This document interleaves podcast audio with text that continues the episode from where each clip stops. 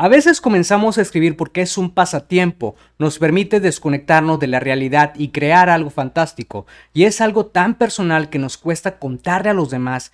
Existe cierta tensión sobre ello, y ¿para qué hacerlo si nadie nos va a leer? Si de verdad vas en serio con tu libro, debes superar el miedo al rechazo y en este episodio descubrirás cómo lograrlo. Mi nombre es Checo Martínez y esto es Vivir de Escribir.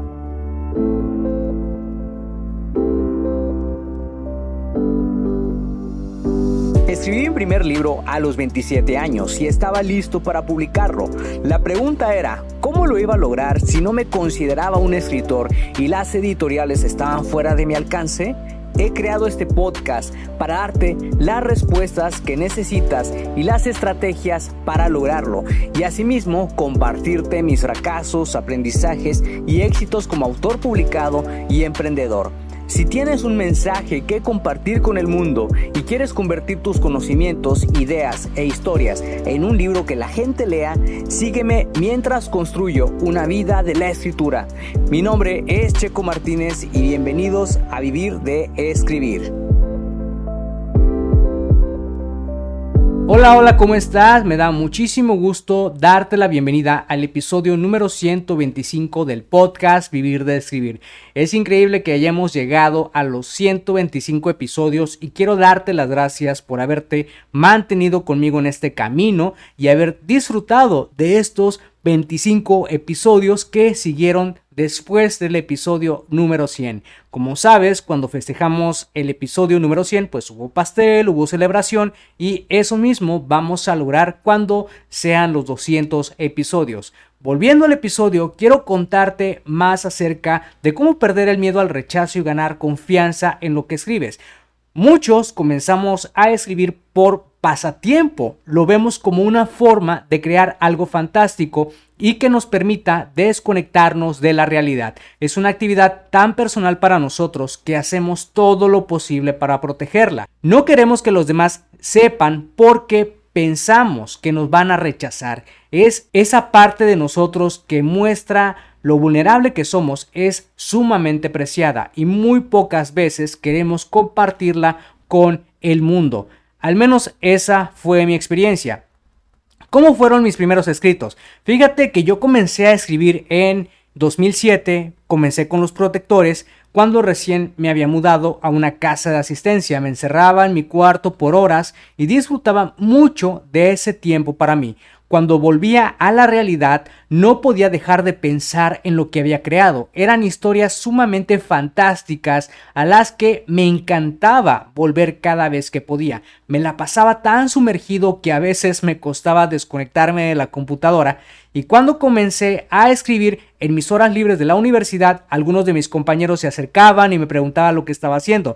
Siempre lo justificaba como un trabajo de clase, cuando en realidad eran escritos de mis historias o de un libro en el cual yo estaba trabajando aunque en ese entonces no me lo tomaba tan en serio. Me daba mucho miedo que descubrieran esa parte mía porque sentía que me iban a ver raro o a manifestar cierto rechazo. En una ocasión tuve la confianza de contarle a una amiga sobre lo que estaba haciendo y nunca esperé la reacción que tuvo. Ella me pidió leer mi trabajo y darme una opinión, pero no estaba tan seguro de poder compartirlo. Me costaba mucho prestar algo tan preciado para mí. Pasaron unas semanas y finalmente le solté los primeros capítulos de esta historia que estaba redactando. Los leyó después de unos días y me dijo que le habían gustado. Y yo le dije, ¿en serio? ¿No me lo estás diciendo por mero compromiso? Y ella me dijo, no, en verdad son buenos, solamente tienes que mejorar la redacción, pero la historia me atrapó mucho. Ahí fue donde comencé a perder el miedo al rechazo y a ganar confianza en mis escritos. Semanas después compartí mi trabajo con otro compañero y con una de mis hermanas. Mi hermana leía mucho en sus tiempos libres y creía que tal vez le interesarían mis escritos. Cuando tuve su opinión, creí que me iba a machacar. Ella leyó hasta el capítulo 4, me dijo que estaba emocionada con la historia, sin embargo, también me dijo que tenía mucho por mejorar en cuanto a mi redacción. Escribir las primeras historias de los protectores me dio la confianza para continuar escribiendo mucho más. Hasta el 2010, antes de graduarme, había escrito cinco temporadas completas de los protectores con un total de 120 capítulos, que en realidad eran puros diálogos. Aunque pues tenía que comenzar de una manera u otra. En el 2011 paré de escribir, te soy sincero, no le veía futuro a mis escritos y tenía que dedicarme de lleno a ejercer mi profesión y adquirir experiencia, pero nunca dejé de leer lo que escribía, sobre todo cuando me sentía deprimido. Los llevaba conmigo en una memoria USB y los leía cada vez que podía. Me ayudaban a olvidar la rutina y la vida que no me gustaba. ¿Cómo podía seguir creando más historias y juntarlas en un libro? En el 2013 comenzó el viaje hacia la autopublicación. Retomé mi escritura con mucha más fuerza. La diferencia es que estaba listo para publicar un libro y me llevó un tiempo entender que debía mostrarlo a un grupo de lectores. La clave para perder el miedo al rechazo estaba ahí. Tienes que obtener opiniones de las personas sobre lo que estás escribiendo antes de lanzarte a un proceso de publicación para conocer otras perspectivas de tu trabajo y descubrir lo que funciona y lo que no funciona. Cuando comencé el relanzamiento de mi primera novela en agosto de 2016, me costó mucho pedir la ayuda de los lectores en mi página de Facebook. Esta vez iba en serio y aunque no sabía si tendría resultados, me ayudó a superar el miedo al rechazo y tener más confianza en mi trabajo. Otra de las formas que me ayudó a tener más confianza y hablar con soltura fue pararme frente a la cámara y realizar transmisiones en vivo. Entre 2016 y 2020 aproximadamente realicé más de 200 webinars que sin duda me ayudaron mucho a moldear mi lenguaje para comunicar mi mensaje. Al principio, de igual manera, me costó mucho, pero exponerte ante el mundo y compartir tu mensaje es lo que realmente te ayudará a perder el miedo. Claro, habrá personas que te rechacen y te digan que no quieren saber de ti o comprar tu producto, pero también habrá personas que querrán escucharte porque quieren aprender de ti. Esas son las personas con las que debes quedarte y que te van a ayudar a motivarte y a ganar más confianza en lo que estás haciendo.